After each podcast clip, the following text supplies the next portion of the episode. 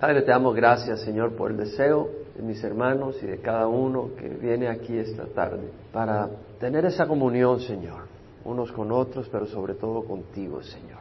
Y es a ti a quien buscamos realmente, Señor. Es tu ánimo, tu fortaleza, la que necesitamos, es tu descanso, tu guía, tu dirección, todo, Señor. Buscamos a ti, te buscamos a ti, Señor, pues tenemos a ti, te tenemos todo, Señor. Y poder verte, Señor, hace una gran diferencia en nuestras vidas cuando nuestros ojos se abren a tu presencia. Y eso es lo que queremos, Señor, que tú te manifiestes y, Señor, que nos olvidemos de nosotros y nos enfoquemos en ti, Señor. Bendice el resto de esta reunión, Padre, en nombre de Jesús. Amén.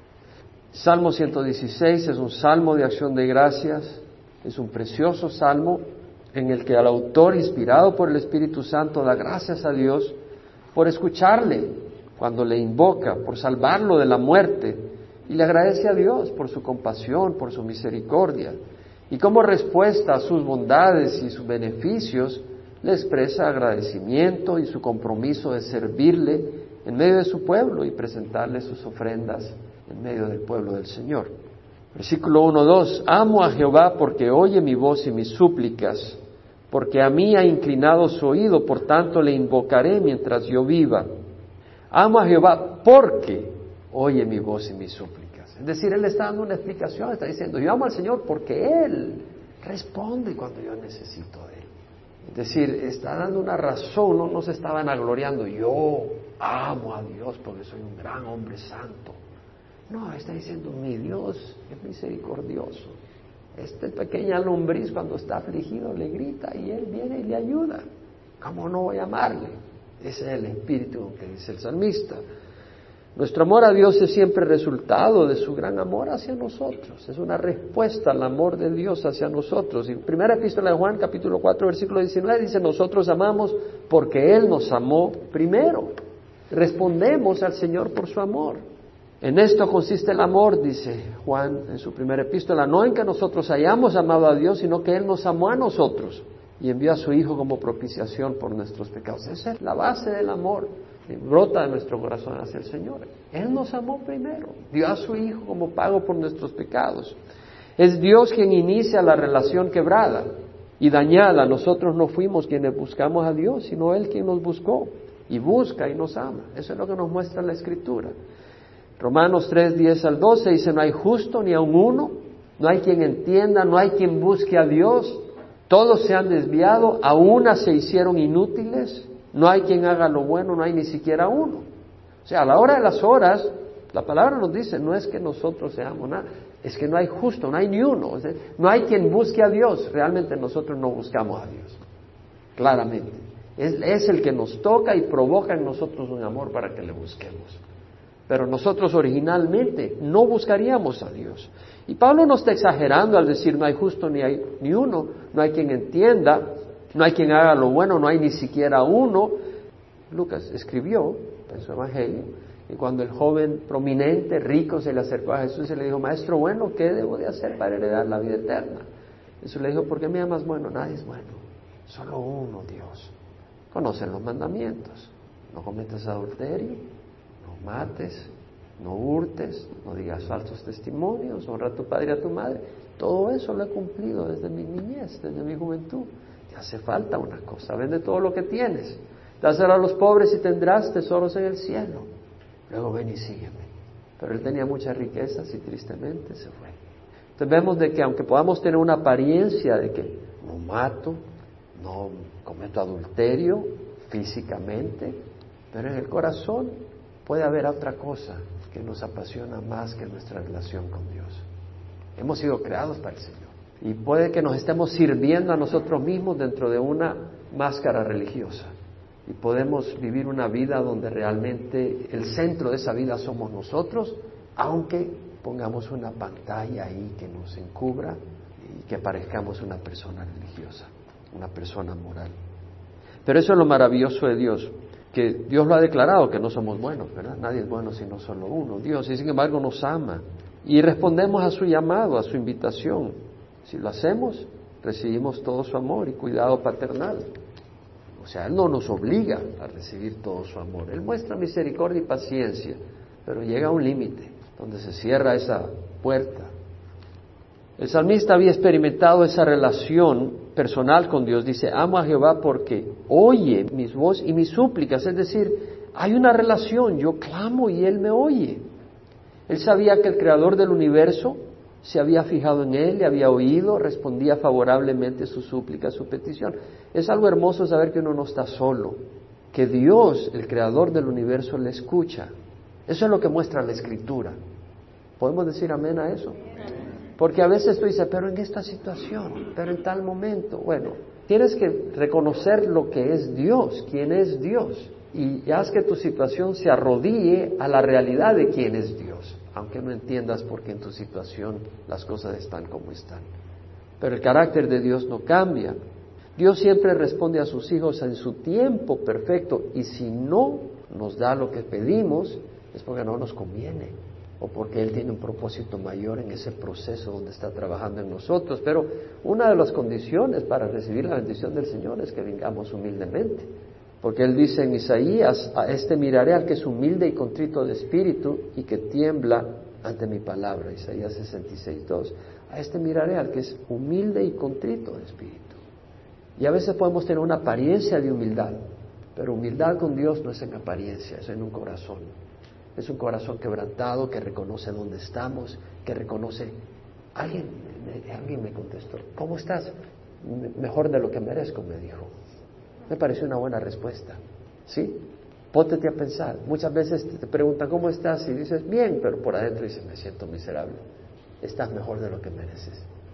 Yo estoy mejor de lo que merezco. ¿Lo crees? Lo crees para ti mismo, no solo para mí, para ti también. Estamos mejor de lo que merecemos. Merecemos el infierno. Merecemos que Dios ni nos hable honestamente. ¿Cuántas veces le has fallado al Señor? A cada rato. El Señor está ahí aguantándonos. Dice, porque a mí ha inclinado su oído, por tanto le invocaré mientras yo viva. Es decir, mi respuesta a Dios es siempre, mientras yo viva tú serás la roca, el refugio, el salvador que busque en mi hora de necesidad. Por eso dice, porque a mí ha inclinado su oído, por tanto le invocaré mientras yo viva. En otras palabras, tú eres mi roca, tú eres quien me responde, ¿por qué voy a ir a otra persona? Tú eres quien me salva. El salmista no pone su fe en un antepasado, en Abraham, en Jacob, en Isaac, no, la pone en Dios, en Jehová, en el Señor. Ponemos la fe en el Señor, no en un siervo de Dios. Y luego dice, los lazos de la muerte me rodearon y los terrores del Seol vinieron sobre mí, angustia y tristeza encontré. Invoqué entonces el nombre de Jehová diciendo, te ruego, oh Jehová, salva mi vida. Los lazos de la muerte me rodearon y los terrores del Seol vinieron sobre mí, angustia y tristeza encontré. No sabemos las circunstancias, pero el autor estaba al borde de la muerte. Los lazos de la muerte me rodearon. Es como que si la muerte está buscando atraparlo, ponerle una trampa y agarrarlo. Los lazos de la muerte me rodearon. No sabemos si eran sus enemigos los que lo estaban acusando o una enfermedad pero estuvo experimentando, vemos acá, terror, los terrores del Seol vinieron sobre mí, angustia, tristeza, aflicción, sentía que había llegado a su fin. Entonces dice, invoqué entonces el nombre de Jehová, diciendo, te ruego Jehová, salva mi vida. Vemos que la oración es sencilla, la petición no fue elaborada, no fue articulada, elocuente, larga, ceremonial, repetitiva. La clave no está en el formalismo, ni en la fraseología, las frases que armemos. La clave está en el nombre del Señor. El nombre del Señor es torre fuerte. A ella corre el justo y es salvo. Proverbios 18:10. El nombre de Jehová es torre fuerte. A ella corre el justo y está a salvo. Salmo 27:8 dice, algunos confían en carro y otros en caballo, mas nosotros en el nombre de Jehová confiaremos. En el nombre de Jehová nuestro Dios confiaremos. Ellos se doblegaron y cayeron, mas nosotros nos hemos levantado y nos mantenemos de pie. O sea que el nombre del Señor, el nombre del Señor quiere decir su carácter, clemente y compasivo, lento para la ira y abundante en misericordia y verdad, que muestra misericordia a millares, que perdona la iniquidad, la transgresión y el pecado, pero no tendrá por inocente al culpable, sino que castiga la iniquidad del Padre sobre los hijos y los hijos de los hijos hasta la tercera y cuarta generación. Éxodo 34, ¿se acuerdan? Cuando el Señor declara su nombre a Moisés. Clemente y compasivo, lento para la ira, abundante en misericordia y verdad y fidelidad. Lo dice, clemente y justo es Jehová, sí, compasivo es nuestro Dios. Dios nos salva porque Él es bueno y compasivo. Está buscando toda oportunidad para mostrar su amor y ayudarnos. Mostrarse como un Padre magnánimo, bueno, bondadoso, un buen pastor que nos guía, protege, alimenta, cuida, consuela, ama y fortalece. Ese es el carácter de Dios o no? Es el carácter de Dios. Cambió Dios su carácter cuando Pablo estuvo en la prisión en Filipo, que lo habían azotado. El carácter de Dios es el mismo. Ahora Pablo podía decir, ¿por qué me pasó esto? Dios no eres compasivo, no eres misericordioso. Cuando estuvo preso en Cesarea, que no lo soltaban, los judíos lo querían matar, y finalmente terminó en Roma, y hubo un naufragio, ¿se acuerdan? En el mar. Pablo podía haberse quejado, Dios mío, todo lo que estás haciendo contra mí, ¿dónde está tu misericordia? ¿Dónde está tu fidelidad? Dios tenía planes. Y desde el punto de vista eterno, Dios tiene sus planes para cada uno de nosotros. Tenemos que ser sabios. Estamos acostumbrados a ver las cosas con los ojos físicos. Tenemos que aprender a verlo con los ojos espirituales constantemente. ¿Quién puede decir amén a eso? Constantemente. Dice clemente, la palabra clemente, la King James, New King James, New International Version, New American Standard, es gracious. Y la palabra en hebreo es hanun, que quiere decir amable, generoso, misericordioso, compasivo, benigno, bondadoso, benévolo, favorable. Todo eso es el Señor. Clemente y justo, sádic. Pero la palabra es justo, recto, correcto. Pero acá está hablando que el Señor es clemente, es favorable, benigno, bondadoso y justo. En la cultura judía la persona justa es también una persona compasiva, que no es dura, que se compadece ante la necesidad de otros. Eso era ser justo también no ser duro ni sensible al problema de otra gente. Y también recto y correcto en su proceder. Y también quiere decir recto y correcto cuando Él ha hecho una promesa, la cumple. El Señor cuando promete, cumple. Y tiene muchas promesas para los suyos. Una de ellas, el que invoca el nombre del Señor será salvo. Y todo el que viene a Él no será porque no hay distinción entre judío y griego, pues el Señor es Señor de todos, abundante riqueza para todo el que le invoque. Entonces dice, compasivo es nuestro Dios, Jehová guarda a los sencillos. Estaba yo postrado y me salvó. Jehová guarda a los sencillos. New King James Version, New American Standard, the Lord preserves the simple. I was brought low and he saved me. El Señor preserva al sencillo. Fui puesto bajo y Él me salvó. Eso es lo que se traduce. Me gusta la traducción de la New Living Translation cuando dice simple, la New American Standard y la New King James Version dicen the simple. No es simple en el sentido, porque simple puede ser alguien que no piensa, que no considera. Y sencillo uno pudiera considerarlo alguien que no la piensa, pero es en el sentido de sencillo como un niño.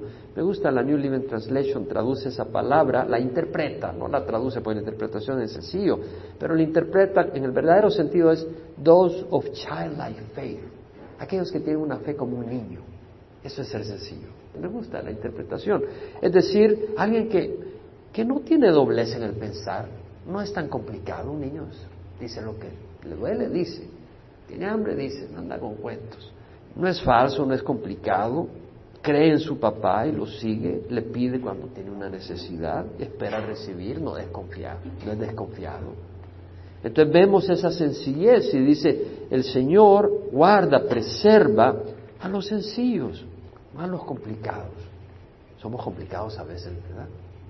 Algunos me miran a mí, tal vez usted, pastor, yo soy bien sencillito. ¿Verdad que somos un poco complicados?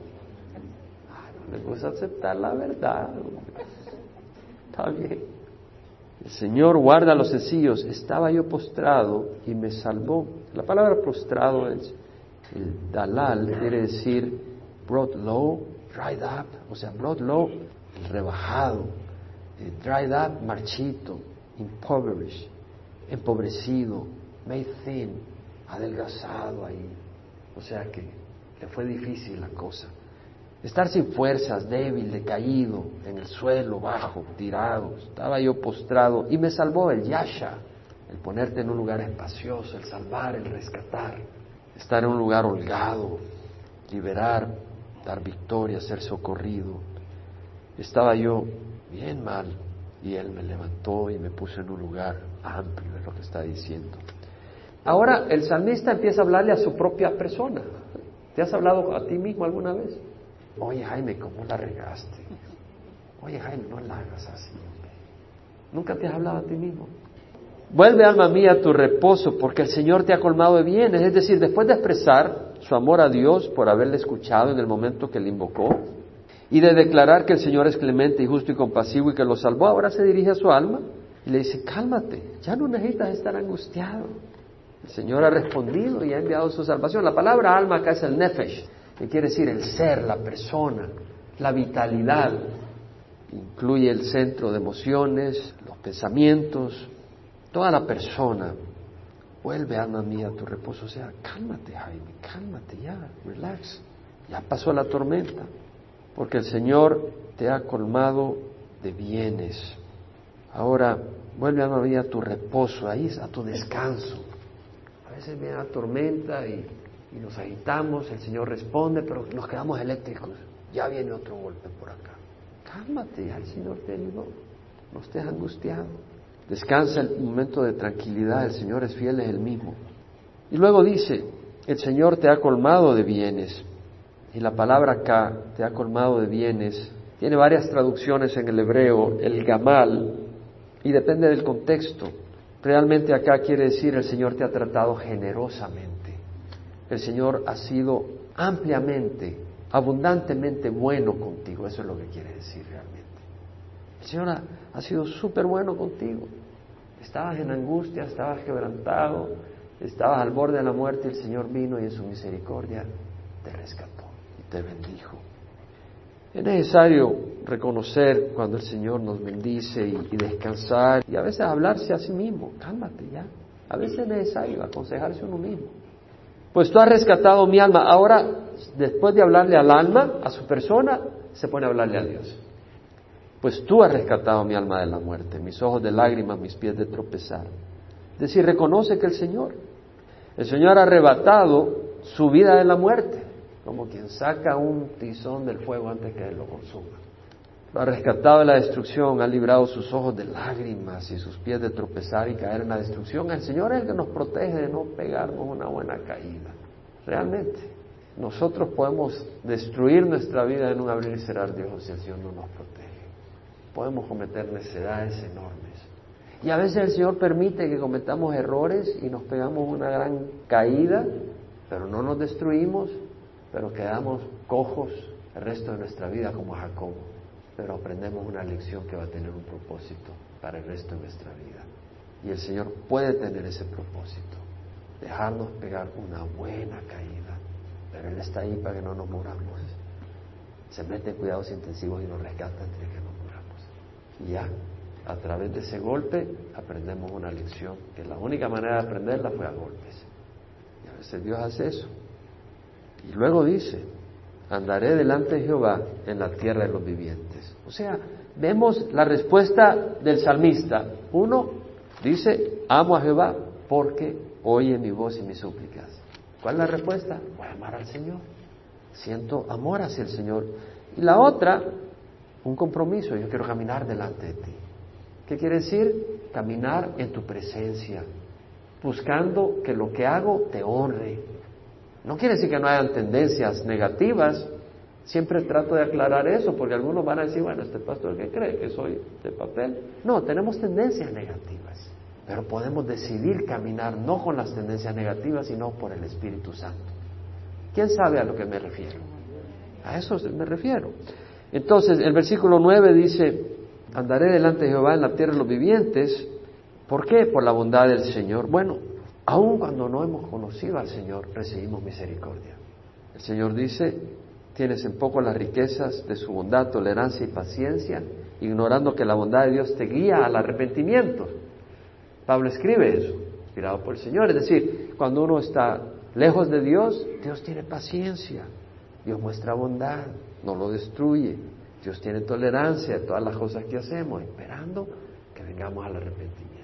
Estudiamos en 2 Corintios, el amor de Cristo nos apremia, habiendo llegado a esta conclusión que uno murió por todos, por consiguiente todos murieron. El amor de Cristo nos motiva nos empuja, es un motor, como la batería, como la fuente nuclear de ese reactor. Si me amáis, guardaréis mis mandamientos. O sea, vemos de que cuando hay amor, hay obediencia y caminamos en la presencia del Señor, cuando amamos al Señor. La ley no nos puede hacer eso. La ley nunca nos hace obedecer al Señor. Es el amor a Dios el que nos hace obedecerle. Es lo único. Y luego dice, yo creía aun cuando decía estoy muy afligido. Dije alarmado, todo hombre es mentiroso. Yo creía, aún, la palabra aún no está ahí, la han añadido como para tratar de explicar. El problema es que puede complicar un poco las cosas. La New King James Version traduce, I believe, therefore I, spoke. I am greatly afflicted. Yo creí, por lo tanto yo hablé. Yo estoy grandemente afligido. Bueno, esa traducción de la New King James Version es respaldada por Pablo. Porque Pablo en 2 Corintios 4:13 lo leímos, dice, teniendo el mismo espíritu de fe según lo que está escrito, creí, por tanto hablé. Se está haciendo referencia a este versículo. Nosotros también creemos, por lo cual también hablamos. O sea que Pablo en el capítulo 4 de 2 Corintios dice, porque creí, hablé. Y acá lo vemos en el versículo 10, yo creía cuando decía estoy muy afligido. Pudiera hacerse mejor la interpretación como la English Standard Version, que aclara que en el Septuaginta es I believe therefore, yo creí por lo tanto, y lo mismo lo traduce la New King James Version. En otras palabras, ¿qué está diciendo? Yo creía, Podemos decir cuando decía estoy muy afligido, pero estaba creyendo y por eso le decía al Señor estoy muy afligido. O sea, tú no le vas a decir al Señor estoy afligido si crees que a Él no le importa un bledo o que no puede hacer nada por ti. Es cuando tú crees, vas y le dices al Señor, Señor, ayúdame, estoy afligido. Porque hay una fe, vienes al Señor. Por eso cuando una persona no ora es porque no cree que Dios le escucha. Pero si creemos que Dios nos escucha, vamos a, a orar. Entonces vemos que dice, Dije alarmado, todo hombre es mentiroso. Bueno, King James Version dice, I said in my haste, all men are liars. Yo dije en mi prisa, todos los hombres son mentirosos. La New American Standard Version, I said in my alarm, all men are liars. Yo dije cuando estaba alarmado, en mi condición alarmada, todos los hombres son mentirosos. La palabra en el hebreo es un verbo, apresurarse o estar alarmado. Puede decir ambas cosas. ¿Qué está diciendo acá? Bueno, en la angustia, en la aflicción, en su alarma, apresuradamente, él declara, todos estos hombres son una taja de mentirosos. ¿Quiénes estos hombres? ¿Todo hombre? ¿Todo hombre de la raza humana? ¿O todo hombre de ese grupo de personas que tal vez estaban haciéndole daño y lo habían, le habían dado la espalda? ¿A quién se refiere? No sabemos. Pero podemos sacar algo de acá. Cuando él dice, dije en mi alarma apresuradamente, en mi prisa, todo hombre es mentiroso, lo que sabemos es de que en ese momento él pudo darse cuenta que no tuvo el respaldo, que los hombres en quien había puesto de alguna manera la vista no fueron tan verdaderos como él creía. Y bueno, es una realidad, los humanos no siempre estamos dispuestos a honrar lo que decimos. A veces el ser humano miente a propósito. No, esto es oro, es oro, es fantasía. O esto es tal cosa, y no lo es. Adulterado con agua o cualquier cosa. A veces las personas mienten, pero a veces las personas no necesariamente mienten de esa manera, pero decimos las cosas y realmente no las respaldamos de corazón. Sí, yo te apoyo. ¿Cómo no? Cuenta conmigo. Y a la hora de las horas volteas a ver, pero ni la sombra. O sea, pura mentira, solo para adular o para tomar ventaja y mantener una relación y aprovecharse y que tú seas amable con él y le puedas hacer algún favor. ¿Cómo no? Yo estoy a la par con Más si eres un político y estás en el poder. ¿No? Jesús es el único que es verdadero. Él dijo, yo soy el camino, la verdad y la vida. Y realmente el único que es 100% verdadero es Jesucristo. ¿Quién de ustedes es 100% verdadero? ¿Verdad que nadie? Entonces, realmente, si vamos a poner la fe en alguien, tiene que ser en el Señor. Porque si alguien es 90% verdadero, tú no sabes si en ese 10% te fue mal. El Señor es el que es 100% verdadero. Versículo 12, ¿qué daré a Jehová por todos sus beneficios para conmigo? Él está conmovido por la salvación de Dios, por su compasión y rescate de su vida. ¿Qué puedo hacer? ¿Qué daré al Señor por sus beneficios para conmigo? Y la palabra daré ahí.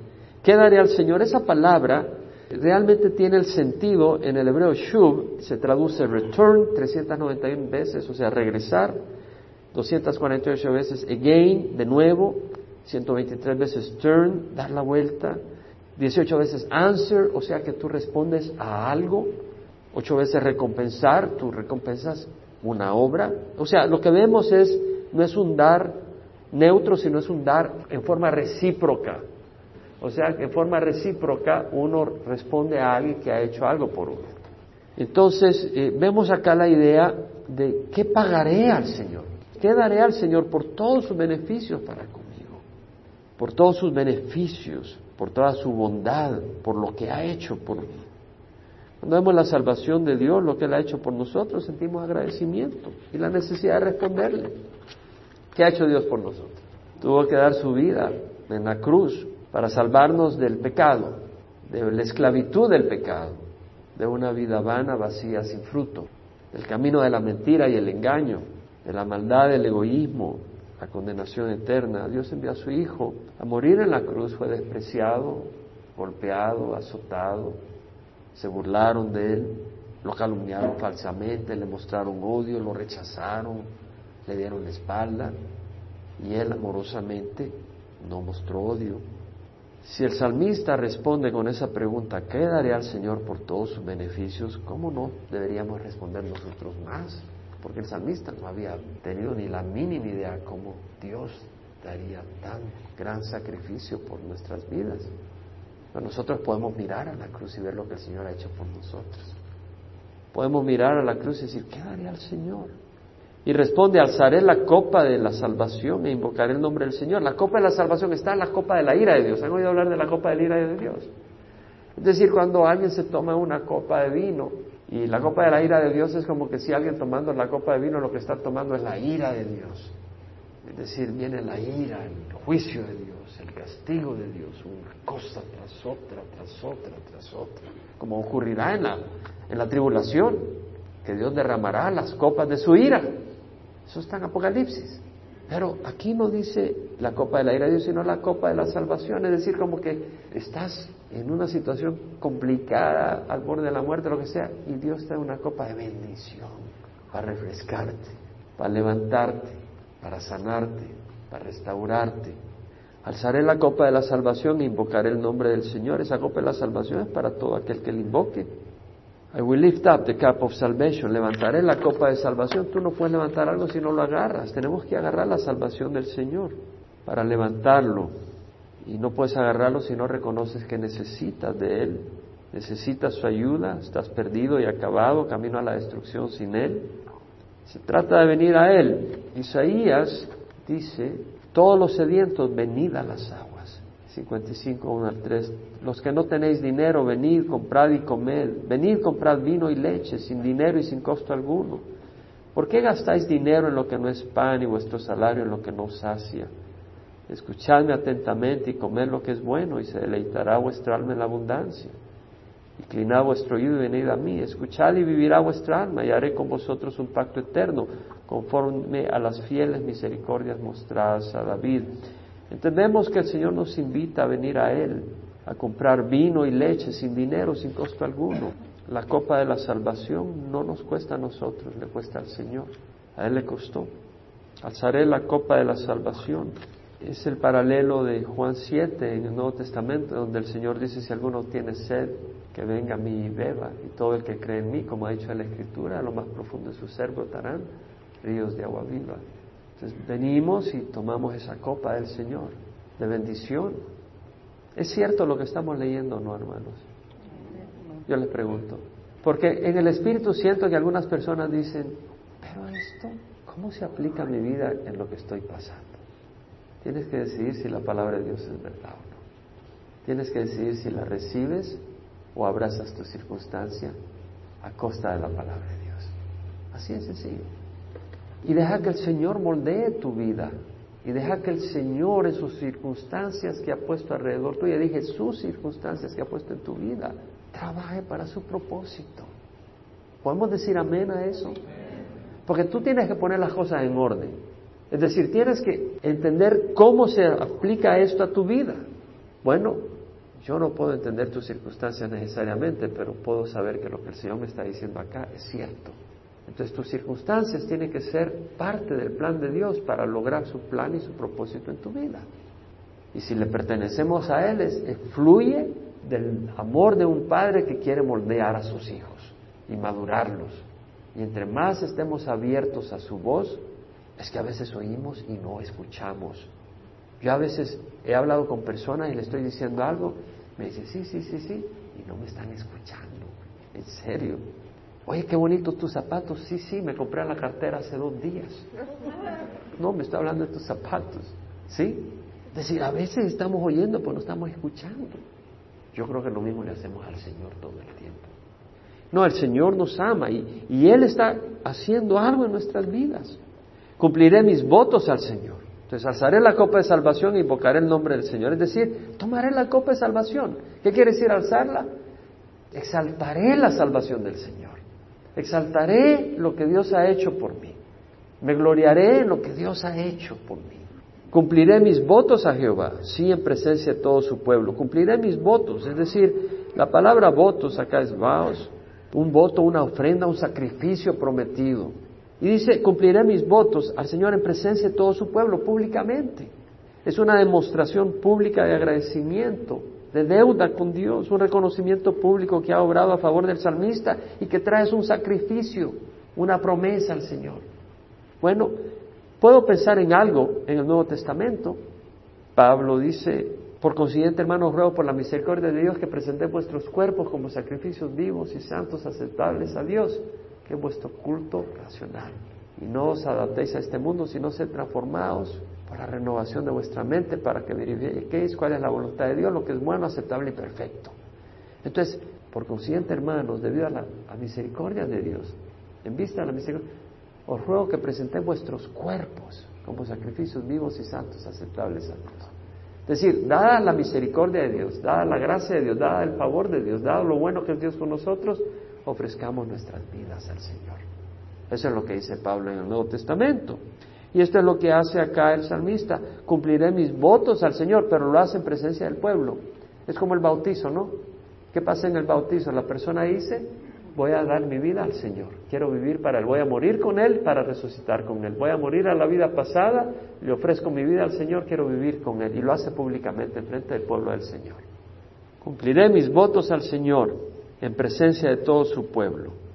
No podemos vivir una fe secreta, el que me confiesa delante de los hombres, yo también le confesaré delante de mi Padre que está en el cielo. El que me niega delante de los hombres, yo le negaré delante de mi Padre que está en los cielos.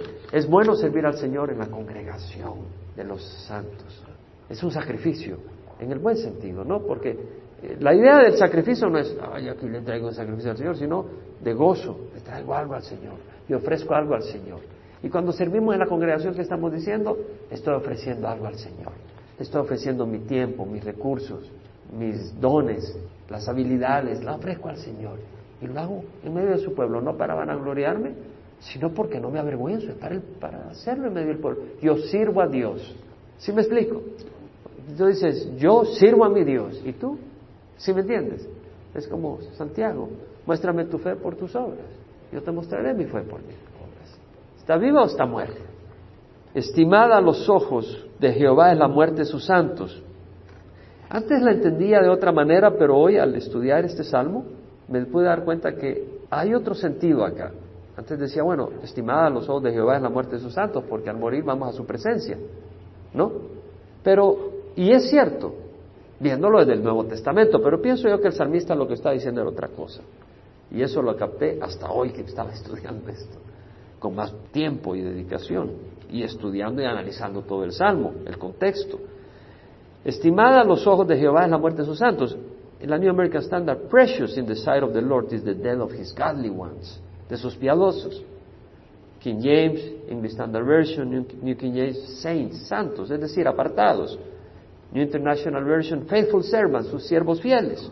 Estimada, preciosa. La palabra es yakar, precious, costly, excellent, preciosa, costosa, excelente, valiosa, es lo que quiere decir. El significado es preciosa, como una piedra preciosa, estimado, espléndido, valioso, costoso, de mucho peso, de mucha honra.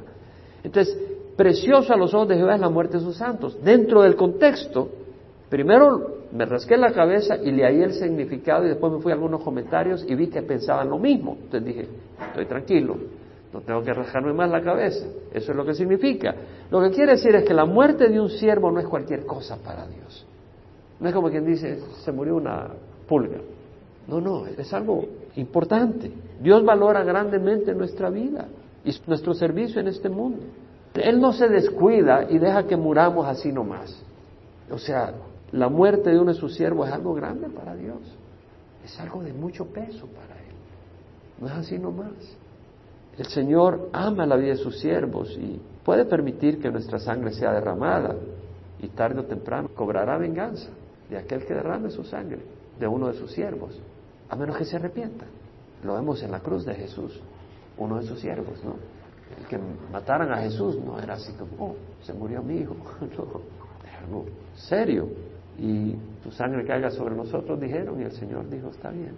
70 años después, hicieron pedazo Jerusalén. Millones de judíos pagaron por haber derramado la sangre de uno de sus justos. Es preciosa la vida de sus siervos. En Mateo leemos que el Señor habla de los justos que han sido martirizados y empieza a hablar de Adán, el primero. Eso en Mateo 23, 33 al 36 dice, serpientes camada de víboras, ¿cómo escaparéis del juicio del infierno? Por tanto, mirad, yo os envío profetas, sabios y escribas de ellos a uno los mataréis y crucificaréis, y a otros los azotaréis en vuestras sinagogas. Ellos estarían dando sus vidas por Jesús, ¿no? Amén. Esas vidas, esas muertes serían ante los ojos de Dios algo precioso.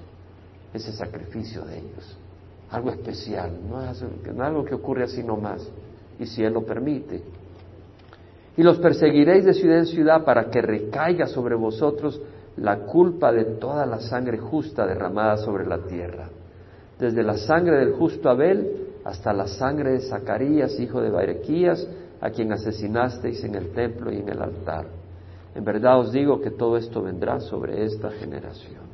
En Romanos leemos que Pablo dice, ninguno de nosotros vive para sí mismo y ninguno muere para sí mismo. Pues si vivimos, para el Señor vivimos y si morimos, para el Señor morimos. Por tanto, ya sea que vivamos o muramos, somos del Señor. El Señor dijo, no temáis a los que matan el cuerpo, pero no pueden matar el alma. Más bien temed a aquel que puede hacer perecer tanto el alma como el cuerpo en el infierno. No se venden dos pajarillos por un cuarto, y sin embargo ni uno de ellos caerá a tierra sin permitirlo vuestro Padre. Y hasta los cabellos de vuestra cabeza están todos contados. Así que no temáis, vosotros valéis más que muchos pajarillos. O sea, nuestra vida está en las manos de Dios, o sea, Él cuida. No debemos de vivir atemorizados de que nos pueda pasar algo. Por supuesto, debemos de ser prudentes, ¿no? Y sabios y no tentar a Dios, pero debemos de confiar en Él. Saber que Él vela por nosotros y que estamos en su cuidado, en sus manos. Luego dice el versículo 16, ah, Jehová, ciertamente yo soy tu siervo siervo tuyo soy hijo de tu sierva, tú desataste mis ataduras.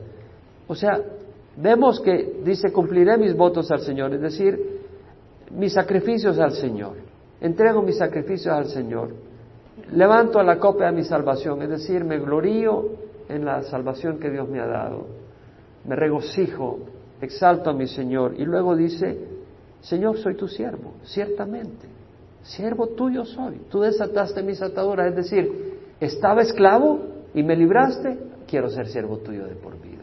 Eso es lo que quiere decir.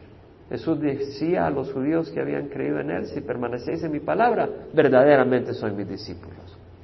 Y conoceréis la verdad y la verdad os hará libres. Pero le respondieron, somos descendientes de Abraham, jamás hemos sido esclavos de nadie, como dice, seréis libres. Les dice, verdad, verdad te digo que el que comete pecado es esclavo del pecado.